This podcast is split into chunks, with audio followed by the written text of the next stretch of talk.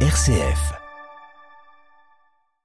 Bonjour à tous. À l'ONU, le vote du Conseil de sécurité a encore été reporté hier, notamment sur une résolution destinée à améliorer l'aide humanitaire à Gaza. Le vote est prévu pour aujourd'hui, mercredi.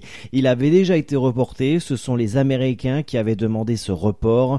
Le projet de résolution rédigé hier, vu par l'AFP, appelle à des mesures urgentes pour immédiatement permettre l'accès humanitaire sûr et sans entrave, et aussi à créer les conditions pour une cessation durable des hostilités. Depuis le début de la guerre, le Conseil n'a réuni qu'une seule fois à sortir du silence avec la résolution du 15 novembre appelant à des pauses humanitaires. Les indicateurs de la grippe ont augmenté cette semaine dans le Grand Est, que ce soit en médecine de ville ou à l'hôpital. Toutes les classes d'âge sont concernées, précise Santé publique France.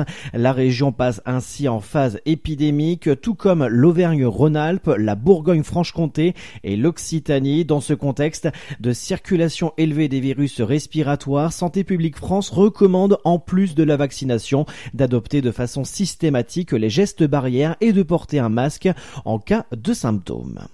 Un homme armé âgé de 24 ans a tué hier 14 personnes dans l'université Charles de Prague avant d'être retrouvé mort sur place par les forces de l'ordre. Les autorités ont écarté la piste du terrorisme international.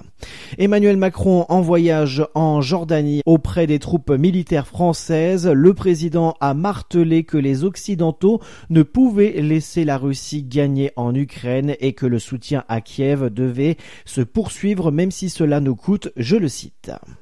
Fermé depuis la mi-journée à cause d'une grève surprise du personnel d'Eurotunnel, le tunnel sous la Manche a pu rouvrir hier dans la soirée. Les syndicats ont fait notamment valoir des discussions porteuses de résultats avec leur direction. Ils réclamaient une meilleure prime de fin d'année. Les Eurostars reliant Londres à Paris et Bruxelles devraient pouvoir circuler à nouveau ce vendredi. Vous projetez peut-être de partir en vacances ce soir pour Noël. Il y aura du monde aujourd'hui et demain vers les routes des Alpes. Une offre de train vers les pistes de ski jugée insuffisante par les maires de station soucieux d'empreinte carbone. Cette année, les tendances de réservation stimulées par le bon enseignement sont en hausse de 2 à 3% par rapport à 2022 selon l'association des maires des stations de montagne. Et bison futé voit rouge dans le sens des départs dès cet après-midi au départ de Paris et de Lyon.